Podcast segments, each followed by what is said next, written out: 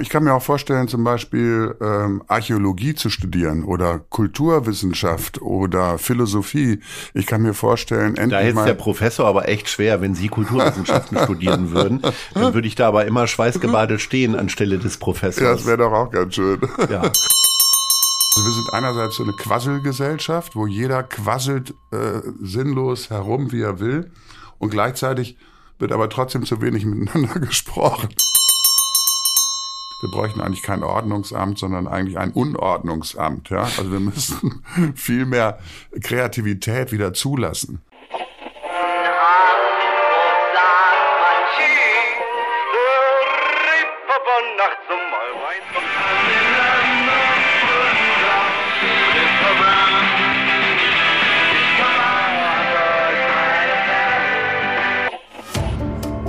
Gute Leute. Das Hamburg-Gespräch mit Lars Meier. Jetzt. Heute ist bei mir zu Gast Joachim Lux. Moin, moin. Moin, moin.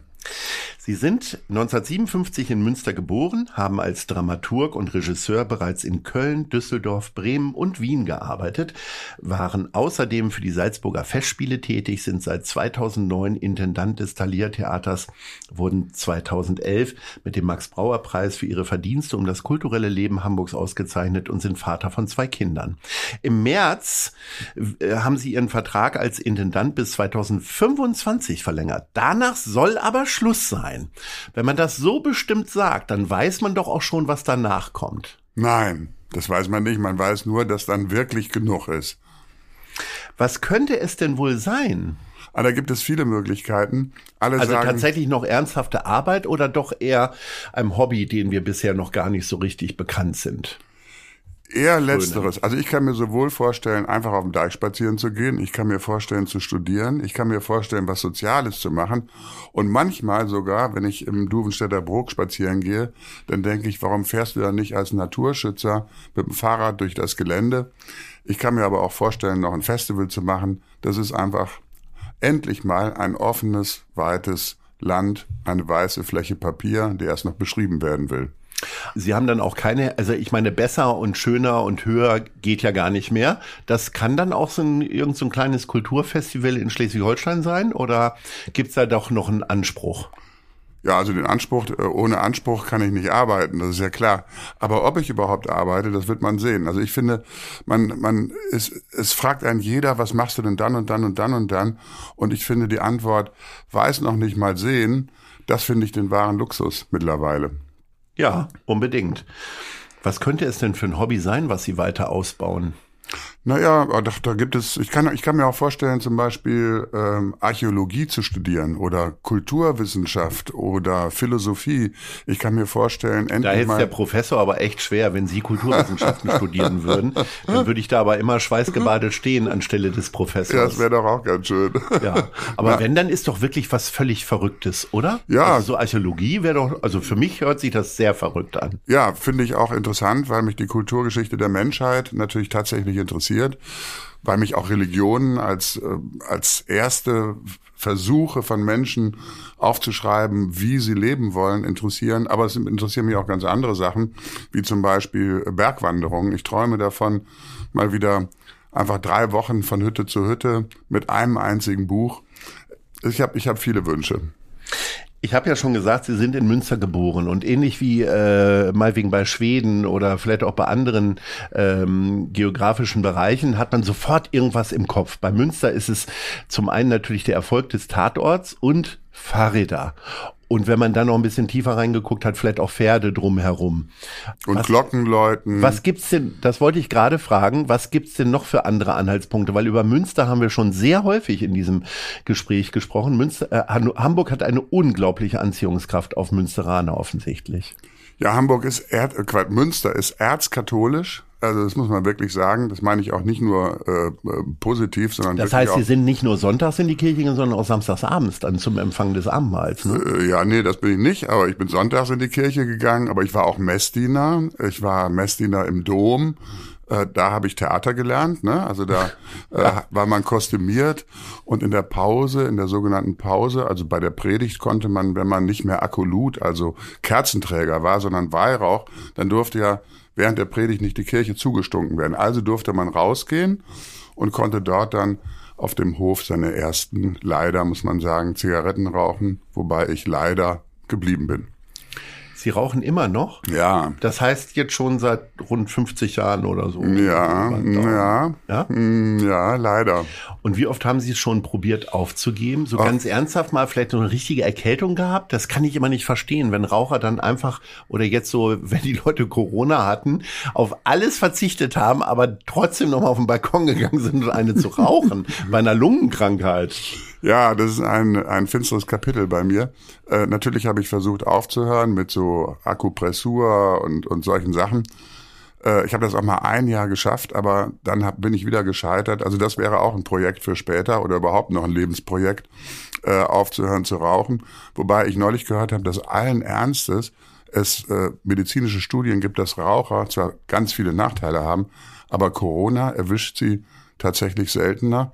Da gruselt einem natürlich, wenn man denkt, da ist ein solcher Schutzfilm offenbar in der Lunge. Fange ich auch noch an. Dass, der, dass das Virus da nicht durchkommt. Äh, wie sehr ist denn der Druck von Ihrem engeren Umfeld? Was sagt Ihre Frau denn dazu oder Ihre Kinder? Also Kinder spielen ja auch häufig eine Rolle, äh, dass man dann aufhört zu rauchen. Also ja, meine mehrere Kinder, Leute um mich herum haben aufgehört zu rauchen, ist, als die Kinder kamen. Habe ich auch versucht.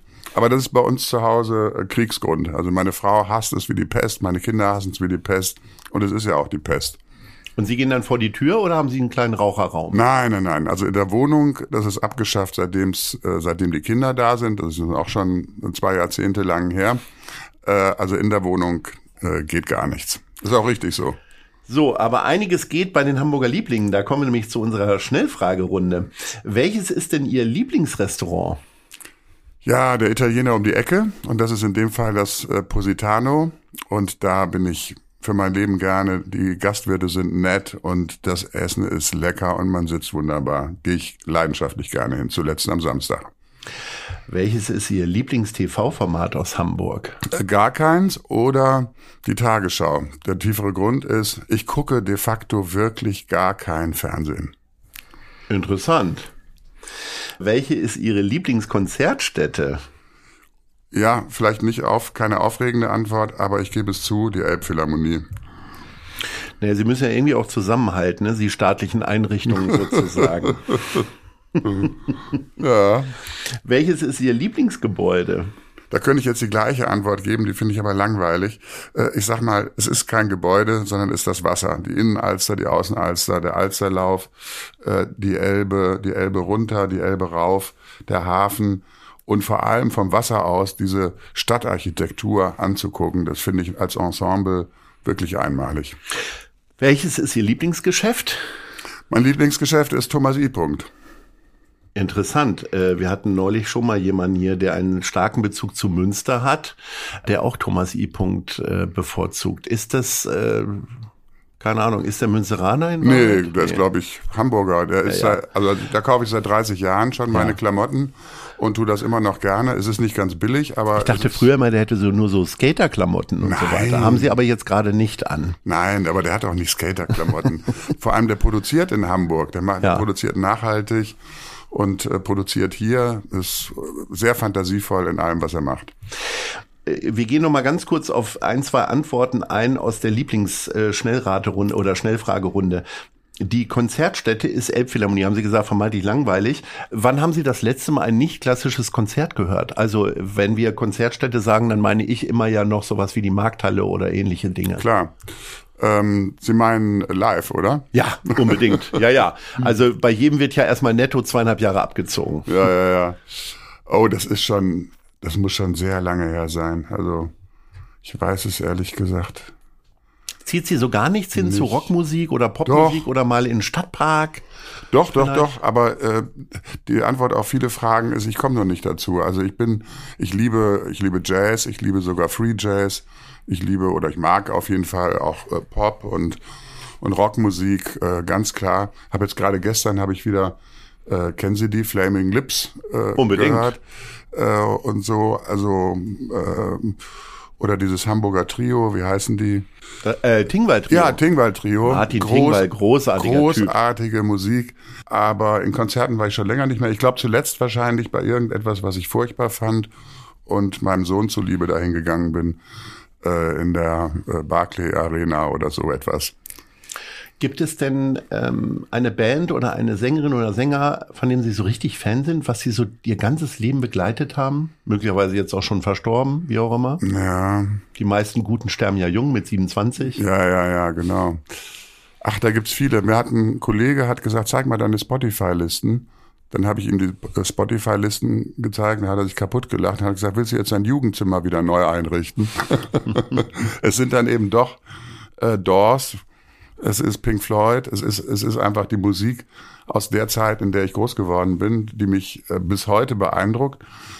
Ähm, und so eine kleine Abschweifung dann, ich habe dann eine Rebellion eingeleitet gegen mich selber und bin dann auf diese New Wave Welle, die es mal gegeben hat, oh. äh, äh, eingestiegen. Also so Human League und sowas. Ja, ja, genau. Und äh, und hab äh, hab mich auch dementsprechend äh, als Student in Tübingen war ich da kostümiert, hab komplett in Schwarz und die Haare hoch, quasi nicht nur tupiert, nein, sondern mit Kilo von ja, Haarspray. Ja, mit Kilo von Haarspray hoch, äh, äh, äh hier Klunker, Kajalstift ähm, Bürgerinitiative in Tübingen für McDonalds in Tübingen. Was? Weil ich das viel zu oh ökologisch, oh latzhosenmäßig fand. Ja, ja, ich habe mich komplett gewendet.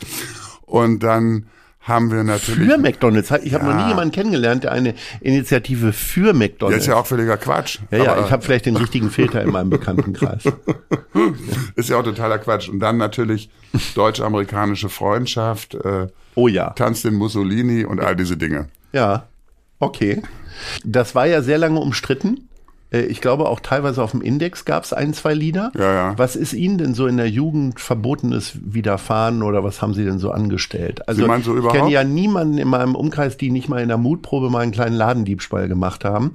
Äh, meiner endete tatsächlich an der Kasse, weil ich habe, äh, das war ich wahrscheinlich neun oder zehn oder so, und habe Gummibären geklaut und habe dann, als ich der Kassierin entgegenkam, äh, äh, habe ich dann die Gummibären auf, auf das Fließband gelegt und habe angefangen zu weinen und sie hat hat überhaupt gar nicht verstanden, was ich eigentlich offensichtlich vorhatte. Wie alt waren Sie denn? Ja, da war ich so neun oder zehn. Oh ja. Also es war dann so eine Art von Mutprobe. Also da war ich total abgebrühter, aber auch vier Jahre älter. Ja. Äh, da war ich in London und da habe ich wirklich, man mag es sich nicht vorstellen, Kaugummi geklaut. Ja, mit 14. Ne? Ja, mit 14, ja. Hm. Und, und hab, und hab dann ein so schlechtes Gewissen gehabt, dass ich äh, in die Kirche gegangen bin in London und habe das Geld, was es gekostet hätte, in den Klingelbeutel getan. Nur die Kirche freut sich. Ja, genau. Es war nicht so richtig viel, aber so habe ich das gelöst. Was war denn das für eine Kindheit in Münster? Sind Sie da auch aufgewachsen? Ich bin, ich bin da geboren, ich bin da aufgewachsen, ich bin da zur Schule gegangen, ich habe da auch noch angefangen zu studieren. Ja, es ist eine, es ist eine Stadt Hassliebe, sagen wir mal. Also ich bin total katholisch erzogen worden, auch mit allem Schlechten, was das äh, oder Schwierigen, was das bedeutet. Es ist eine Stadt, wo man, wenn man mit dem Fahrrad, also es ist eine Fahrradstadt ohne Ende, ganz toll. Aber wenn man da durchfährt, dann sieht man, sah man in der Innenstadt, weiß ich noch wie heute, so, so grüne äh, Abfalleimer. Da stand immer drauf, halte deine Stadt Münster sauber. Das war für uns ein Hassgegenstand weil diese Stadt einfach viel zu sauber war. Wir wollten mehr Leben, mehr Unordnung, nicht so eine Beamtenstadt. Ja. Das hat sich nun mittlerweile komplett geändert, weil es gibt mittlerweile so unfassbar viele Studenten äh, dort, äh, dass es ja fast, glaube ich, eine grün, politisch sogar grüne Stadt geworden ist. Aber es ist äh, im Kern ist es sehr, sehr konservativ gewesen. Man hätte genauso gut das mit Bern oder sowas verwechseln können. Also ich habe immer gesagt, es ist der nördlichste Ausläufer der Schweiz. Äh, gut, und jeden Morgen zur inneren Erregung äh, die Münsteraner Zeitung, die politisch, sagen wir mal, das Blut in Wallung gebracht hat, zumindestens wenn man schon das 16. Lebensjahr erreicht hat. Wie sehr und geradlinig sind Sie denn dann gläubig gewesen? Also ich sag mal, in so einer Stadt, in so einer Umgebung wird ja jeder automatisch Messdiener, wie wir in Niedersachsen zur Freiwilligen Feuerwehr gegangen sind, ne? weil ich war dann eher so im evangelischen äh, Bereich, da war das ja alles egal. Ich staunte immer nur über Freundinnen und Freunde, die dann auch samstagsabends nicht fähig waren zu, zu äh, spielen oder zum Disco-Besuch zu kommen, weil sie abends auch nochmal vorher in die Kirche mussten und dann waren ja auch immer die ersten, die dann aus der Disco rauskamen, äh, weil sie sonntags ja auch wieder gingen. Ne? Und das war, also äh, weiß gar nicht, wie viel Jugendzeit die dann da verbracht haben. Sicherlich richtig. Aber wie, wie sehr haben Sie sich dem denn unterworfen? Naja, was heißt unterworfen? Ich bin erstmal damit groß geworden äh, und das fand man irgendwie auch ganz, äh, ganz schön. Also es gibt ja dann Sozialkontakte, es gibt eine ähm, es gibt Jugendgruppen, es gibt Austausch, also das ist jetzt nicht nur furchtbar, aber in dem Moment, wo man dann anfängt, Fragen zu stellen, wird es halt wahnsinnig kompliziert, weil man in diese Dogmatik äh, hereingeredet wird, wo man denkt, sag mal, ich bin doch kein Kind, erzähl mir doch nicht dieses, ja. Äh, und ab da stürzt man dann sozusagen in eine Krise. Äh, und das Interessante ist, dass ich es nie geschafft habe, mich davon zu lösen, weil man als Katholik irgendwie, das ist im Blut. Äh, man, man, kann sozusagen rational sagen, dass es. Da ist irgendwas im Weihrauch drin. Das, ja, genau. Und man schafft es trotzdem nicht, äh, sich davon wirklich zu lösen. Aber natürlich tut man das. Es gibt ja dann auch die Fragen von Sexualität. Also wie geht das überhaupt? Da fängt man an, ein anderes Leben zu leben als das, was äh, dort äh, vorgeschlagen wird. Und äh, ich habe es erst jetzt, also das muss man sich wirklich, wirklich vorstellen. Vor genau einem Jahr habe ich gedacht, so jetzt reicht's und bin tatsächlich ausgetreten. Das klingt für Außenstehende so, dass man sagt, naja gut, der ist Mitglied beim HSV, jetzt ist er halt ausgetreten und tritt beim FC St. Pauli wieder ein. Das ist aber was anderes. Also es geht sozusagen an die Substanz.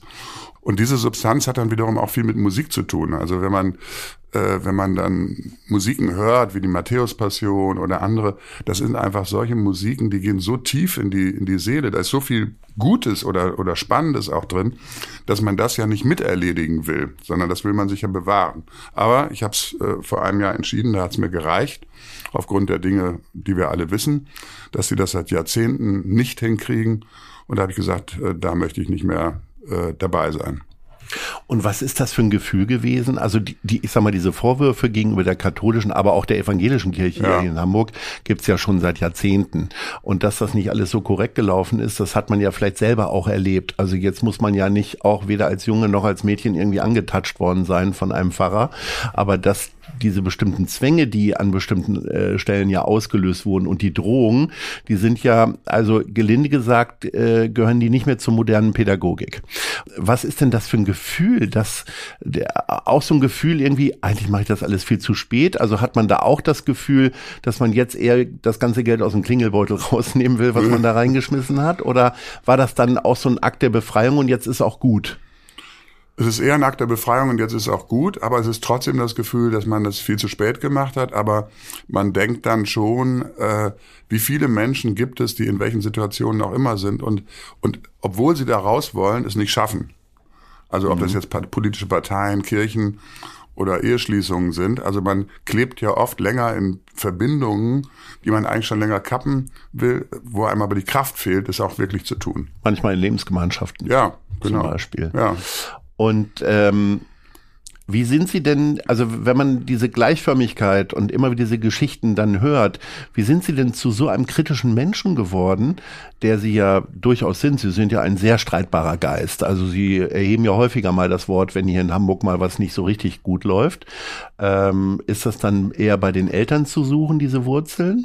Ja, das hat mit den Eltern zu tun, das hat mit diesem Umfeld zu tun, wo man sich, wo ich mich gewehrt habe, wo ich gesagt habe, ich muss meinen eigenen Weg finden, wo man, äh, damit meine ich jetzt aber nicht meine Eltern, wo man Systeme, in denen gelogen oder verdeckt wird, äh, mit denen größere Schwierigkeiten hat als vielleicht andere und wo man vor allem eins nicht erträgt, äh, das hat meine Großmutter auch immer gesagt, äh, ist Ungerechtigkeit. Das finde ich ganz schwer. Finde ich wirklich schwer. Und, äh, und außerdem glaube ich auch, dass man, es gilt aber gesamtgesellschaftlich, dass man einfach viel öfter sich zu dem bekennen sollte, was man, was man tun möchte oder was man denkt, dass wir viel zu oft, also wir sind einerseits so eine Quasselgesellschaft, wo jeder quasselt äh, sinnlos herum, wie er will, und gleichzeitig wird aber trotzdem zu wenig miteinander gesprochen. Mhm. Also das Bekenntnis zum Guten auch, was Ihnen so ein bisschen fehlt. Ja, das, naja, was heißt zum Guten? Äh, sagen wir mal lieber der Streit darüber, was denn das Gute ist. Also mhm. ist es richtig, das war ja mein Eintritt hier sozusagen in das Gesellschaftspolitische. Ich kam aus Wien hierher, aus einer architektonisch wunderbaren Stadt und komme nach Hamburg und da will man das Gängeviertel abreißen. Das ist, da ist alles drin enthalten, ja. Da habe ich mich natürlich äh, engagiert und, und bums war ich dann so eine Figur, die man immer wieder fragt. Aber es ist einfach äh, vollkommen töricht, einfach zu sagen, wir reißen das Gängeviertel ab aus ökonomischen Gründen und stellen ein Hochhaus hin, weil die Rettung solcher Juwele in der Stadt bringt ökonomisch auf Jahrzehnte und Jahrhunderte gedacht viel, viel mehr als der kurzfristige Erfolg mit dem x-ten Versicherungsgebäude. Aber das war so der Beginn meiner, meines Engagements äh, gesellschaftspolitischen in Hamburg. Eine Marginalie möglicherweise, aber für mich zentral. Sind Sie denn äh, mit dem Thalia so äh, architektonisch ganz glücklich und zufrieden? Und ähm, wie stehen Sie dann, und da ahne ich ja fast die Antwort dann, äh, wie stehen Sie denn dann zu der Forderung von äh, Herrn Kühne, der einfach mal die Oper abreißen will und da was Neues hinsetzen will? Haben Sie da nicht Sorge? Der ist ja auch manchmal bei Ihnen zu Gast, dass der vielleicht so eine Forderung an Sie auch noch hat?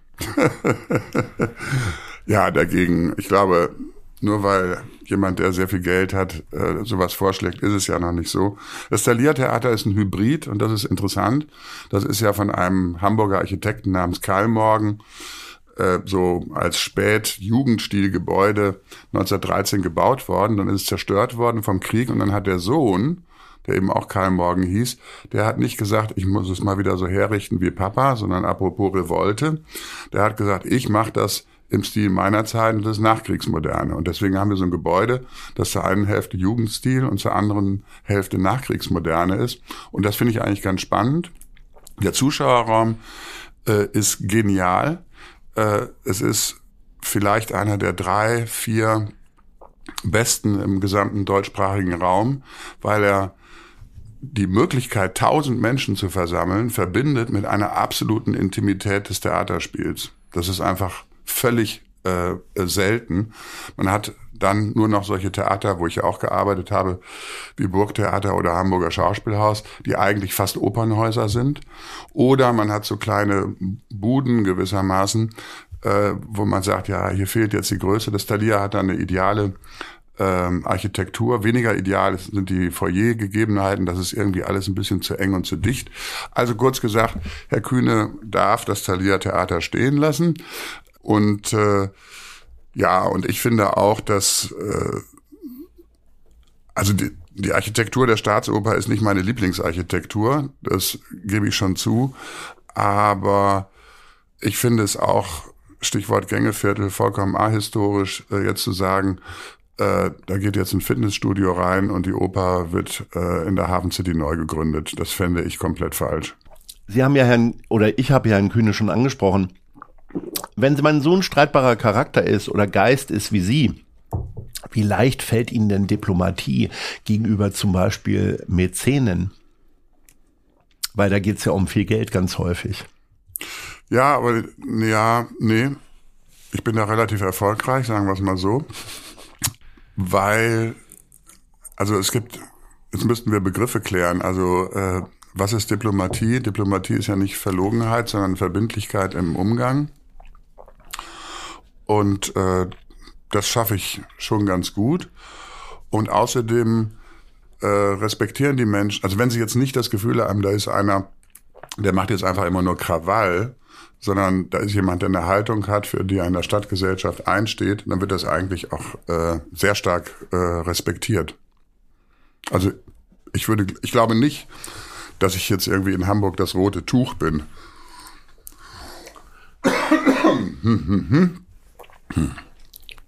Den Eindruck habe ich im Übrigen auch nicht, dass sie das rote Tuch sind.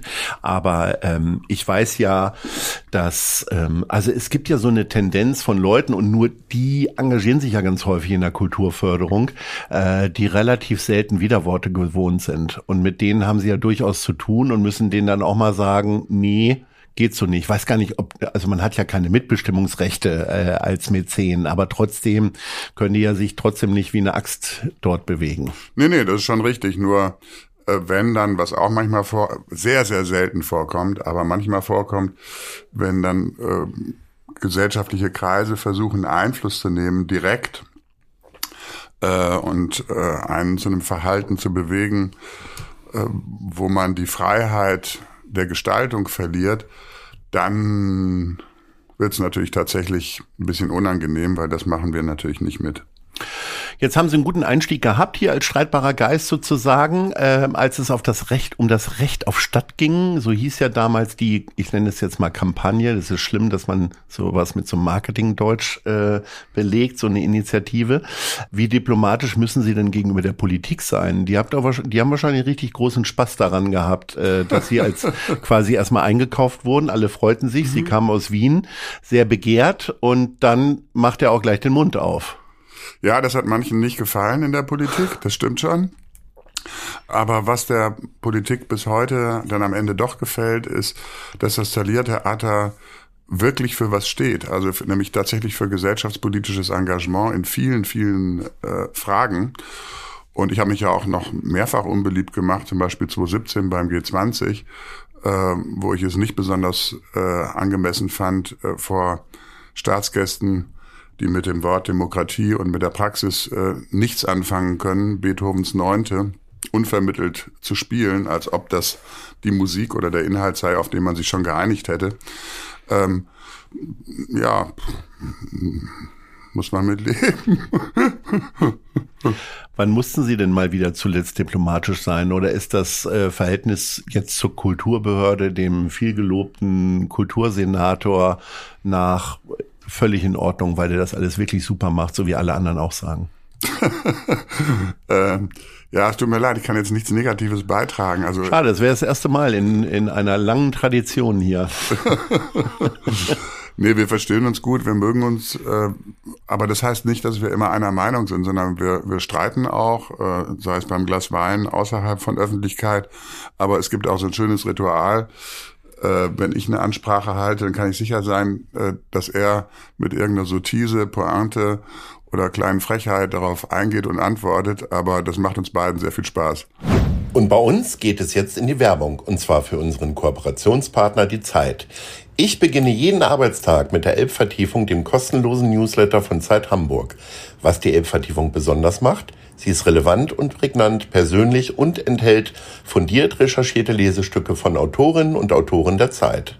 Alle wichtigen Infos rund um Hamburg findet ihr auf www.zeit.de slash Elbvertiefung oder von montags bis freitags um 6 Uhr in eurem E-Mail-Postfach. Klickt mal rein. Wir sind bei der nächsten äh, Rubrik und die heißt die Fragen der anderen Leute. Und da wollen wir jetzt mal reinhören, wer Ihnen eine Frage stellt. Moin, Herr Lux, hier spricht Holger Stanislawski. Und mich würde interessieren, welche Sportarten Sie im Fernsehen oder auch vor Ort gerne verfolgen. Also vor Ort, äh, vor Ort verfolge, also im Fernsehen verfolge ich Fußball ganz gerne. Vor Ort verfolge ich auch Fußball ganz gerne, ähm, aber auch viel zu selten.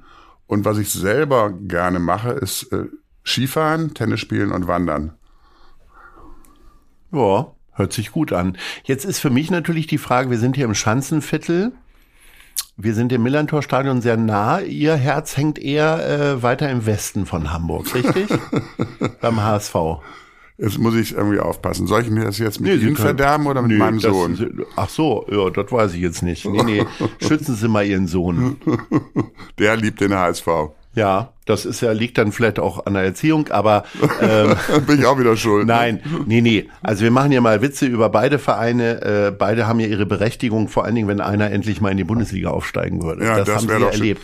Äh, war Ja. das dann tatsächlich so, als Sie äh, aus äh, Wien gekommen sind? Sie waren ja vorher schon mal hier, äh, aber dass dann, dass das so klar war, wo man dann so hingeht, oder wie erwischt es einen dann? Das Sie können jetzt auch nach wie vor Preußen Münster oder Rapid Wien äh, Fan sein. Ja, bei Preußen Münster, da bin ich ja als Zehnjähriger immerhin, da musste man noch keinen Eintritt bezahlen. Und dann haben wir immer zwischen den äh, Männern, die immer uh, uh, und die haben wir aber gar nicht gesehen, sondern wir sind dazwischen durchgewuselt, haben die Flaschen eingesammelt und sind dann, und der Tag war immer dann ein Erfolg, wenn wir mit 25 Mark Pfand sammeln nach Hause gegangen Ui. Ja, das waren die Erfolge. Das ist aber ja, das ist ja Monatsgehalt damals gewesen.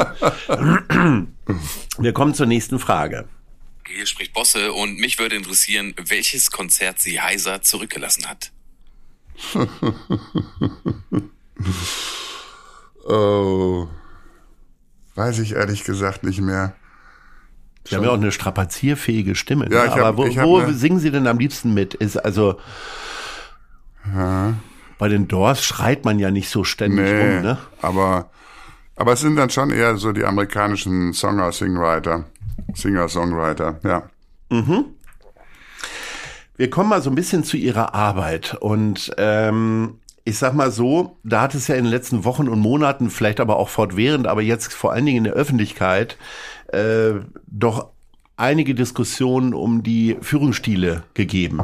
Äh, Von vor allen Dingen aus Berliner Seite äh, hat es viele Schriftwechsel gegeben, Leute, die jetzt nicht so viel davon wissen. Es geht halt darum, dass dort nicht nur wenig wertschätzend gearbeitet wurde, sondern auch sehr äh, tatsächlich mit vielen Androhungen und so weiter und so fort. Was da jetzt von stimmt, wissen wir nicht, aber einige haben es ja auch schon zugegeben. Es gibt ja auch den äh, Fernsehregisseur Dieter Wedel, der da so einiges ähm, tatsächlich gemacht haben soll. Das kann ich jetzt gar nicht so verfolgen. Ähm, ich merke ja immer, wenn es, äh, egal zu welcher Gruppe ich mich zugehörig fühle, dass ich mich dann auch dem immer so ein bisschen mehr verantwortlich fühle. Also wenn es um die Hamburgerinnen und Hamburger geht, dann ist das so. Oder aber auch, wenn als Fan des FC St. Pauli. Wie geht's Ihnen denn jetzt so als Intendant damit, mit diesen Anwürfen? Naja, also das ist natürlich wirklich ein extrem weites Feld. Also da, wo, ähm, sagen wir mal so, die, äh, die Umgangsformen am Theater haben sich in den letzten 10, 15 Jahren radikal geändert. Das heißt, bestimmte Verhaltensweisen bestimmter Regisseure aus früheren Zeiten wären heute also nicht mal mehr drei Tage möglich, weil es waren wirklich äh, autoritäre Systeme, wo man durchgesetzt hat, äh, was man für richtig hielt.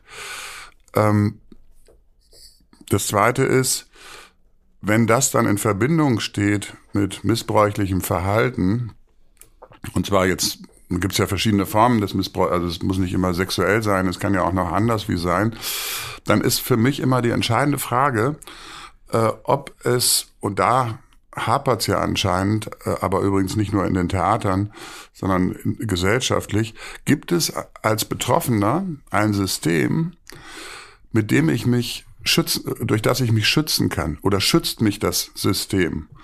Und wenn es dann genügend Möglichkeiten gibt, sich also von Betriebsräten, von anderen Seiten im Betrieb, von Vertrauensstellen, von Frauengleichstellungsbeauftragten und so weiter, wenn es ein genügend differenziertes und vertrauenswürdiges System gibt, äh, dann ist schon viel gewonnen. Ähm, wenn man da scheitert, äh, dann ist es einfach ein stinkender Bewusst, der ausgehoben äh, werden muss und auch radikal ausgehoben werden muss.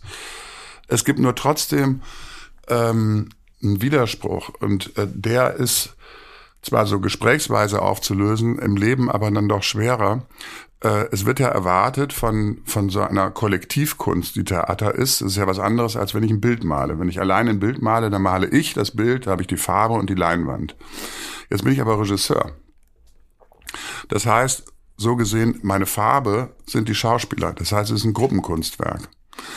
Ähm, ich muss diese Menschen mitnehmen auf die Reise und gleichzeitig wird aber von mir erwartet, dass es meine Handschrift, meine Inszenierung ist. Und das geht manchmal nicht richtig zusammen. Oder das ist nicht ganz unkompliziert.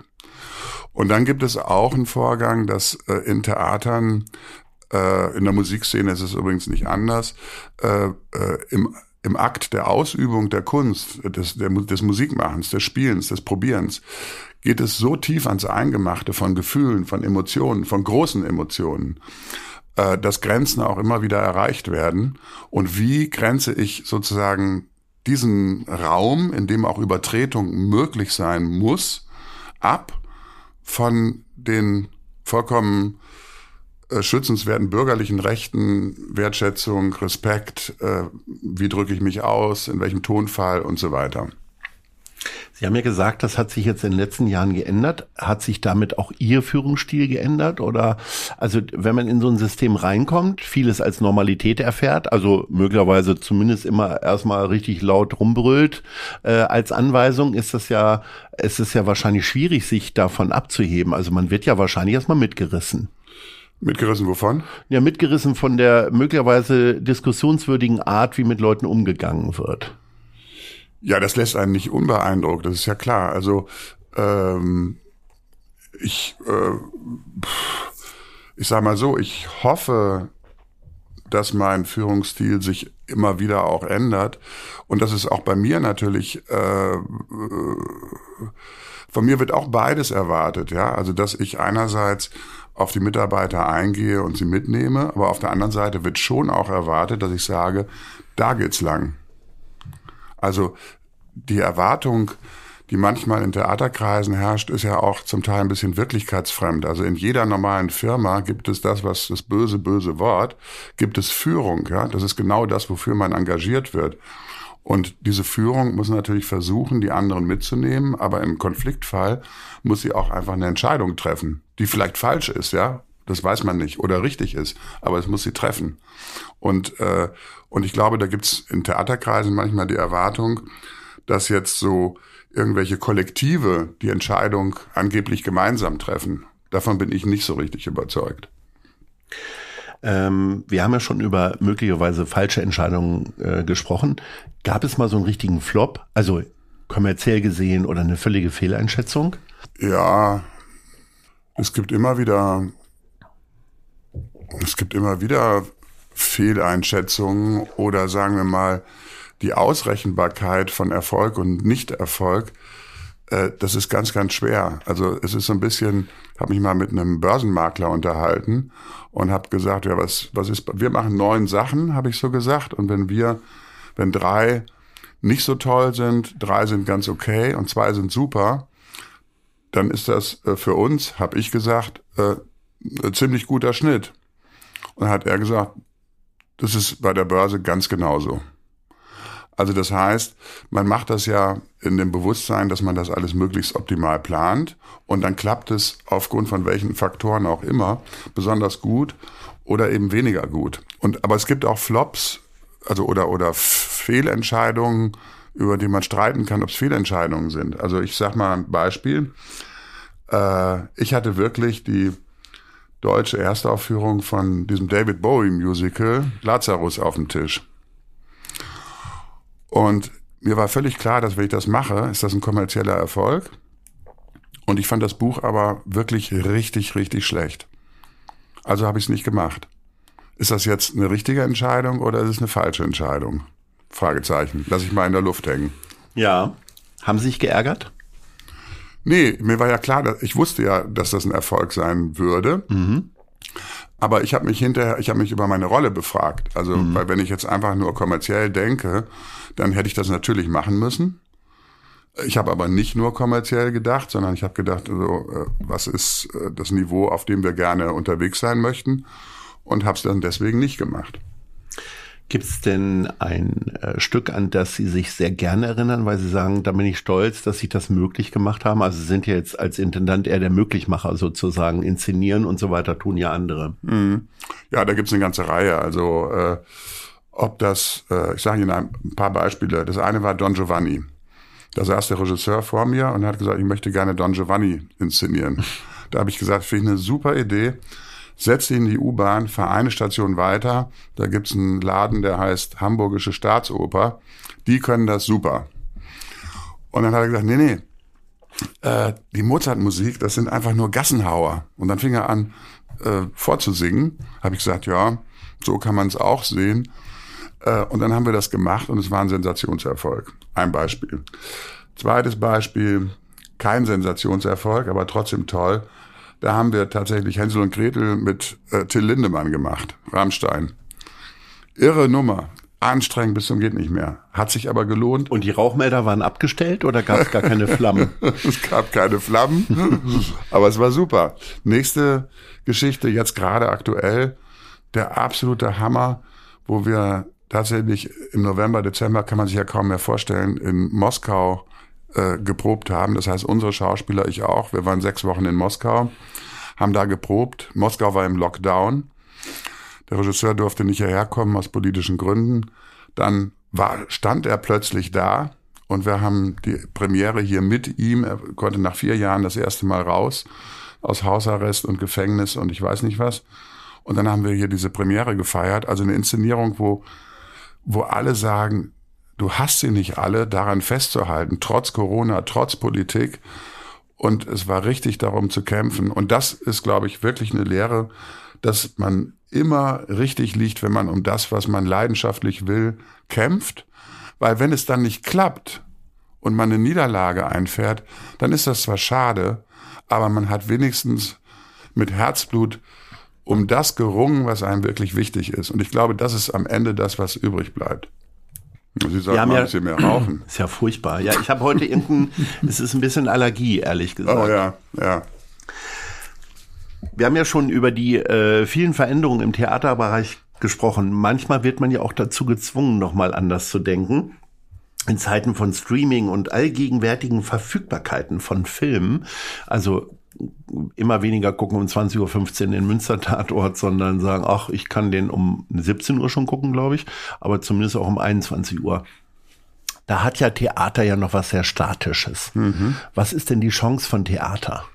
Das Theater zeichnet sich doch eigentlich dadurch aus, dass Menschen sich darauf verabreden, zu einem bestimmten Zeitpunkt tatsächlich körperlich, körperliche Kopräsenz nennt man das, an einem Ort zu leisten. Also die haben sich darauf verabredet, wir wollen alle von Dörte Hansen Mittagsstunde angucken. Am Dienstag um 20 Uhr. Weil das Erlebnis, dass wir das gemeinsam tun, wo wir hinterher darüber streiten. Ich fand's langweilig, ich fand's super. Ich war im ersten Teil zufrieden, im letzten nicht mehr. Oder wir sind alle begeistert und lassen uns auch hinterher noch einen trinken gehen. Dieser soziale Austausch, das ist das, was Theater ausmacht. Und das ist ja eigentlich auch der Kern unserer Gesellschaft, also das soziale Zusammensein. Nur es findet eben nicht anlasslos statt, sondern ähnlich es gibt es eigentlich nur im Fußball, bei der, in der Kirche und im Theater. Also wo man aus einem bestimmten Grund und im Konzert auch, wo man aus einem bestimmten Anlassgrund sich öffentlich gemeinsam trifft. Das ist der Kern. Wenn man äh, hinter die Kulissen des Theaters guckt und manchmal ist sowas auch nach vorne getreten worden, dann hat das ja auch sehr viel mit ähm, Maßlosigkeit zu tun, mit Alkohol, Exzessen, wie auch immer. Es wird hart gearbeitet, aber es wird auch hart gefeiert und getrunken. Möglicherweise ja doch in den 80er, 90er Jahren mehr, vielleicht auch noch mit anderen Substanzen, wie auch immer. Aber manchmal kommt ja sowas noch hervor. Wie sehr hat sich denn das verändert? Ja, es hat sich komplett verändert. Also das, äh, das gab's mal vor, vor 20, 30 Jahren noch. Aber das ist gefühlt ach, schon 20 Jahre her. Also wir sind sind ja auch nur ein Betrieb. Also dieses, dass man da. Das heißt, im Nachtasyl wird mehr Wasser verkauft als Bier. das müssen Sie den Pächter fragen. äh, das weiß ich nicht, aber äh, nee, das, also diese Klischees, die Künstlerbohem, die da immer um die Häuser zieht und äh, nicht schläft und viel trinkt und viel redet, aber wenig arbeitet, äh, das ist überhaupt nicht so. Dazu ist auch der Beruf zu hart. Also das, äh, da ist, man müsste fast umgekehrt sagen, ich habe neulich bei so einem Bürgermeister anders gesagt, wo ich gesagt, wo es darum ging, ob man die Innenstadt nicht mehr beleben könnte. Wir bräuchten eigentlich kein Ordnungsamt, sondern eigentlich ein Unordnungsamt. Ja, also wir müssen viel mehr Kreativität wieder zulassen.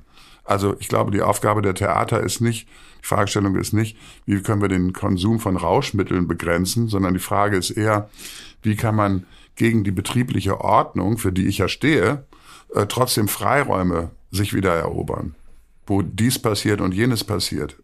Ich sage ja auch immer, wir bezahlen die Schauspieler auch dafür, dass sie auf dem Deich spazieren gehen. Nicht weil das so, weil ich, weil die nicht mehr arbeiten sollen als wir, sondern, aber die sollen ja Einfälle haben. Die sollen ja kreativ sein. Und das kann ich nicht am Fließband. Das ausgerechnet einem Labormediziner vorzuschlagen, für Unordnung zu sorgen, äh, ist natürlich äh, ganz schön kühn und ich nehme an, dass er das noch nicht so richtig umgesetzt hat, oder? Er fand die Anregung auf jeden Fall sehr, äh, sehr interessant. Was auch interessant ist, ist das Wissenswerte über Hamburg. Die Alster-Schwimmhalle wurde im Jahr 1976 fertiggestellt. Momentan wird die Schwimmoper von Bederland umfangreich modernisiert und öffnet Ende 2023 wieder. Wie halten Sie sich sportlich fit? Zu wenig, aber ich habe äh, knapp vor Corona habe ich ein bisschen was getan. Ähm, also erstens mal habe ich äh, das interessiert natürlich niemanden, aber ich erzähle jetzt trotzdem. Ich habe tatsächlich dieses 16 zu 8 äh, Intervallfasten angefangen.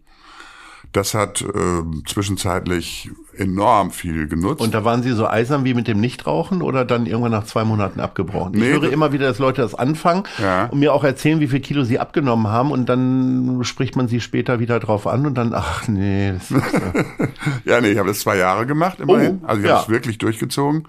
Letztes halbe Jahr habe ich jetzt geschwächelt und deswegen habe ich auch wieder ein paar äh, Kilos drauf. Ja, weil die Verlockungen wieder größer sind. Ja, die ne? Verlockung also, ist größer. Die Premierenfeiern sind wieder da und dann und, gibt's auch wieder Häppchen. Ja, und das Leben muss auch noch ein bisschen Spaß machen.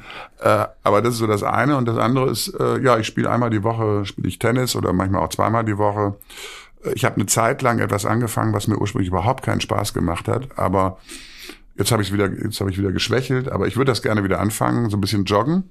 Das macht am Anfang, also finde ich wenigstens einfach überhaupt gar keinen Spaß. Aber wenn man dann so täglich spürt, dass man mehr kann, äh, dann ist das eigentlich super. Vor allem ist rein stoffwechselmäßig geht man völlig anders in den gesamten Tag. Es ist, man fühlt sich viel, viel wohler. Also, ja, toll. Das heißt aber, um 12 Uhr essen Sie dann oder um eins oder wann, wie auch immer man seinen Zeitplan da schmiedet. Aber geraucht wird schon morgens nach dem Zähneputzen, richtig? Muss ich jetzt hier alle Fragen beantworten? Durchaus. ja. Also Sie sind dann schon jemand, der so den ganzen Tag. Ich habe ja ganz früh mhm. auch mal geraucht, aber dann erst ab dem zweiten Glas Wein oder so. Aber ja, bei ja. Ihnen geht das so ja, ich schön. Schaff, schaff das, ja. Aber Intervall rauchen wäre doch mal gut. Ja, das wäre vielleicht. Ja. Das wäre ja vielleicht ein Anfang. Aber müssen wir jetzt immer in der, was ist Ihre größte Schwäche? Müssen wir jetzt immer Meine in meiner... größte Schwäche ist, dass ich nicht mal Intervallfasten für zwei Monate schaffe. Aber warum nicht? Das weiß ich nicht. da habe ich eine, eine Ehrgeizlücke.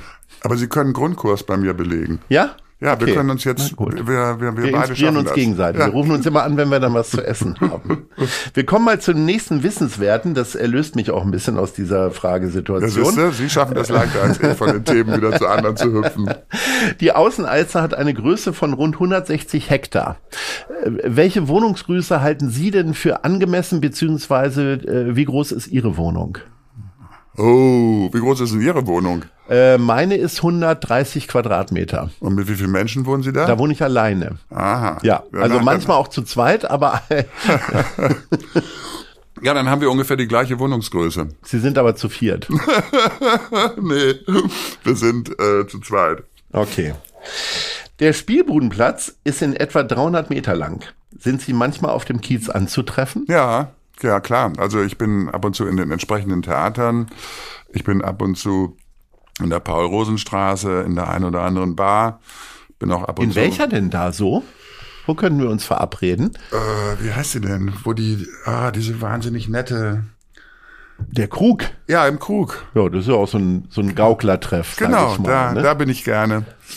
Ab und zu aber auch beim Reeperbahn Festival oder bei Norbert Aus da beim Tivoli, Schmitz Tivoli, ja, Sie, ich bin da also Sie gelten für mich ja zumindest als sehr intellektueller Mensch. Ja. Und den, äh, den, also häufig spricht, sagt man denen ja nach, dass die Leute echt wenig Spaß haben. Das kommt ja hier jetzt überhaupt nicht so rüber in diesem Gespräch. Aber das heißt, Sie sitzen dann bei den König, Königs vom Kiez äh, oder äh, bei der heißen Ecke und hauen sich auf die Schenkel? Ja, klar. Können Sie dann so loslassen? Ja, ja, klar. Als ich Oder entdecken Sie noch Regiefehler? nee, das ist ja langweilig. Als ich hierher kam, haben die Leute gesagt, du, du musst dir jetzt mal Thalia Vista Social Club angucken. Es wird dir nicht gefallen, aber ich sag dir, es ist ein Riesenerfolg. Und dann bin ich da drin gewesen. Das ist ja der Renner seit 20 äh, Jahren. bin ich da drin gewesen, habe gesagt, ich weiß gar nicht, was ihr habt. Der Humor ist genau auf dem Niveau, das ich habe. Punkt.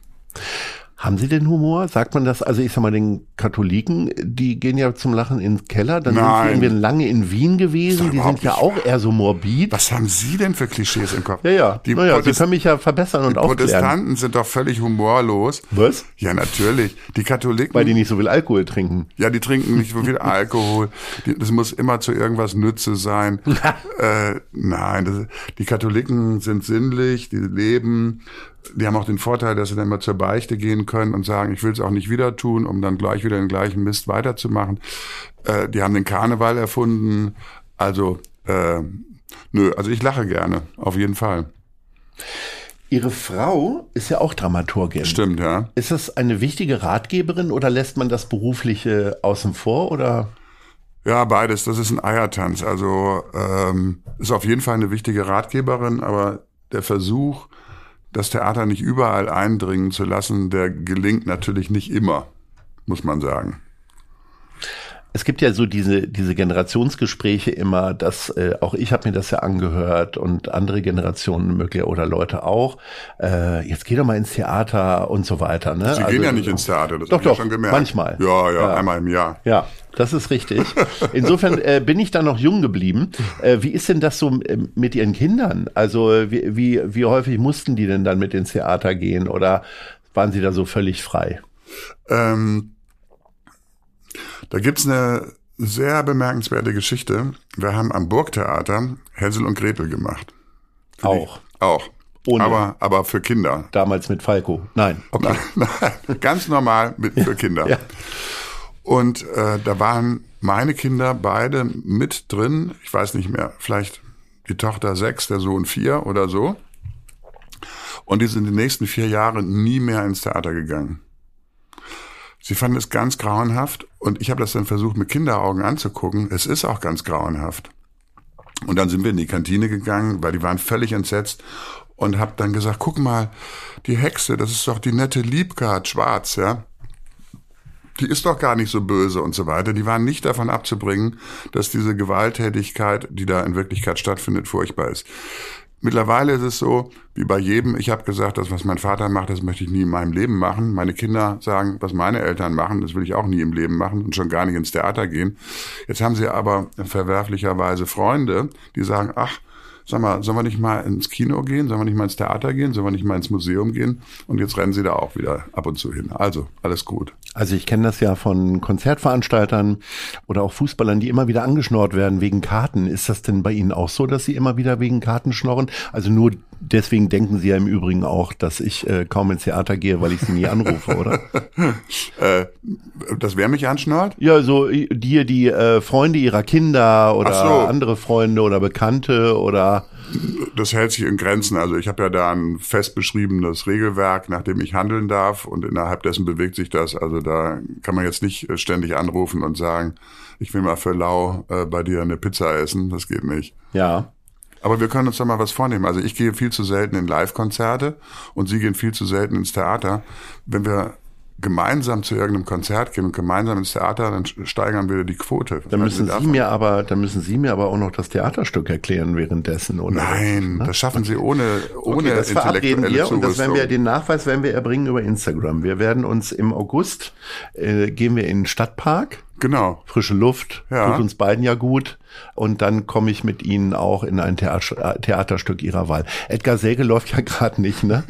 Nee, vor allem, der spielt doch bei der Konkurrenz. Ja, ja. Nee, aber das war jetzt so ziemlich das längste Theaterstück, was ich mir gerade äh, vorstellen konnte, weil wie, wie lange geht das? Vier Stunden? Äh, Weiß ich nicht, das ist ja im Schauspielhaus. Ja, aber da gehen Sie doch manchmal hin. Ne? Nee, ganz selten. Ja? Ja. Findet man, aber Sie haben doch da auch mal gearbeitet. Ist da nicht so eine Verbindung? Ist das eher so die Doch. ungeliebte Cousine? Ist zwar Nee. Familie, aber eher so bäh?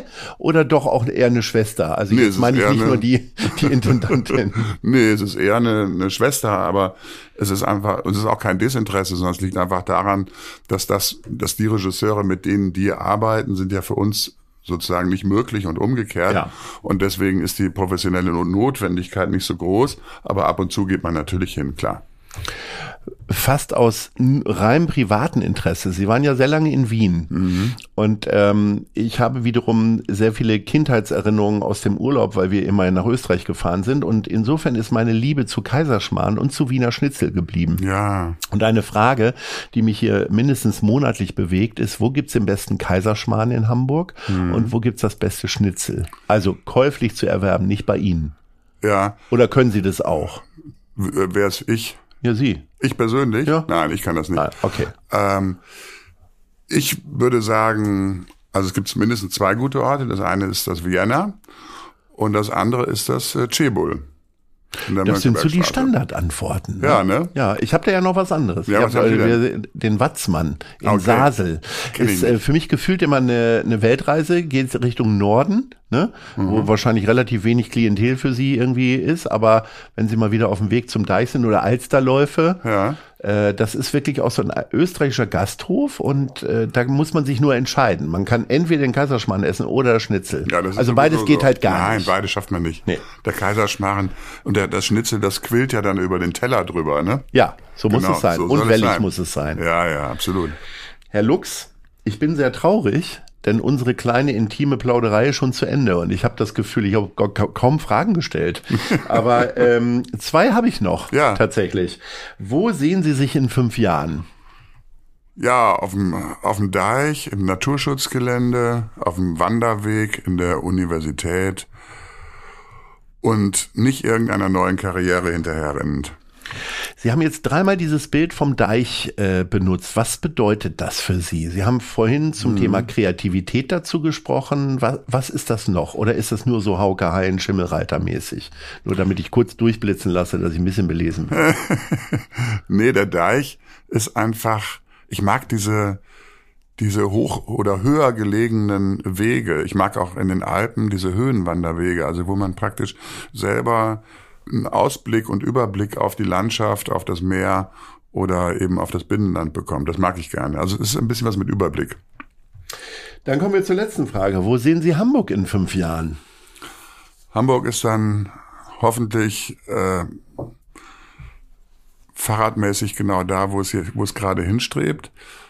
Ähm, Hamburg schafft es hoffentlich äh, auch die sozialen Gegensätze, die es in unserer Stadt gibt. Also wenn man auf die andere Hafenseite rüber denkt, äh, auszugleichen. Und Hamburg könnte ein ganz klein wenig mehr Neugierde in dem Sinne vertragen, dass Hamburg natürlich die schönste Stadt der Welt ist, abgesehen von ungefähr 20 bis 50 anderen Städten, äh, die auch genauso schön sind. Was ist denn Ihre Traumstadt, wenn es nicht Hamburg ist? Na, ich lebe hier wahnsinnig gerne. Ja, ja. Das ist schon meine, meine, meine Stadt ist das auf jeden Fall. Nur, dass es, nur wenn ich in Sydney war oder in äh, Tel Aviv oder in New York oder in St. Petersburg oder in Paris oder und so weiter, dann sind das einfach auch alles sehr, sehr großartige und tolle Städte. Ja, also bei allem Lokalpatriotismus. Ich reise gerne, sehr, sehr gerne, äh, aber ich bin auch immer wieder gerne in Hamburg. Und das ist für jemanden, der aus Wien kommt, natürlich der größtmögliche Kontrast. Von. Wien, also in jeder Beziehung, mentalitätsgeschichtlich, äh, in jeder Beziehung. Aber ich lebe hier unglaublich gerne. Das tue ich auch und ich kann diesen Absolutheitsanspruch auch überhaupt nicht nachvollziehen und insofern haben wir tatsächlich auch dann doch nochmal Einigkeit erzielt. Lieber Herr Lux, es war ganz große Freude. Ich entlasse Sie jetzt auf eine Zigarette und sage Ahoi. Danke. Das war Gute Leute. Das Hamburg-Gespräch mit Lars Meier. Von der Gute-Leute-Fabrik, der Szene Hamburg und dem Zeitverlag. Folgt dem Hamburg-Gespräch als Podcast auf allen bekannten Streaming-Plattformen. Jeden zweiten Montag neu.